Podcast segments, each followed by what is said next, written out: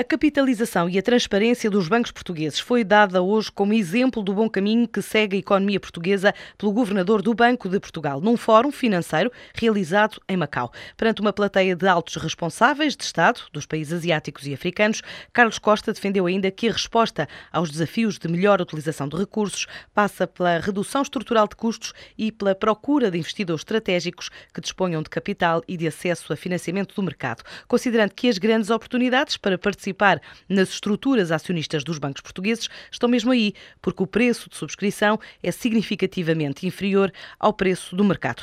Uma autêntica bomba atómica, a hipótese de uma requisição civil no caso da greve dos portos. A comparação foi feita pelo secretário de Estado da Presidência e está a dominar a atualidade.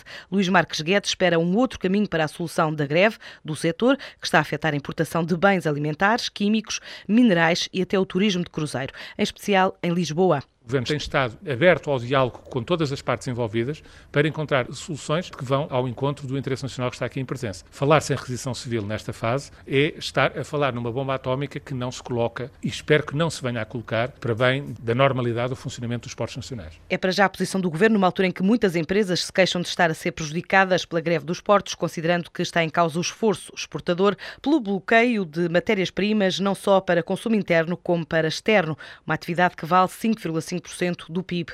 Os sindicatos vão manter a luta nos portos de Lisboa, Setúbal e Figueira da Foz, deixando aberta a possibilidade da greve estender-se para lá do limite do último pré-aviso, entregue para o período entre 23 e 31 deste mês, de forma parcial entre a meia-noite e as 5 da tarde. A Unite Renováveis acaba de equipar a fábrica da Moda 21 com painéis de mini geração já ligados à rede.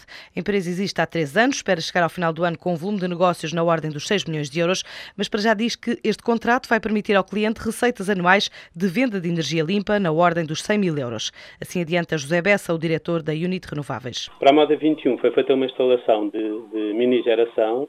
Esta obra da Moda 21 tem 250 kW, que correspondem a 1.500 painéis instalados em telhado. Isto teve que ser feito um projeto, primeiro calcular o retorno de investimento que isto daria em função da disponibilidade do, do, telhado e da disposição dos próprios painéis no telhado e depois projetar também a obra minimizando o, o, o impacto na elaboração da fábrica e maximizando a produção de energia. O cliente ficou com uma instalação fotovoltaica amiga do ambiente que produz cerca de 400 mil kWh por ano a correspondem aproximadamente 100 mil euros por ano. Esta é uma subsidiária do Grupo Unit, que fabrica outro tipo de soluções energéticas, solar, térmicas e fotovoltaicas para clientes como o Sport Lisboa e Benfica e o Centro de Estágios do Sporting Clube de Portugal. Para os clubes foi solar térmico, não foi mini geração foram, foram instalações de solar térmico que é de aquecimento de águas. Para já, a prioridade da empresa é a conquista de clientes nos setores da indústria e da hotelaria a nível nacional, só depois pensa na internacionalização.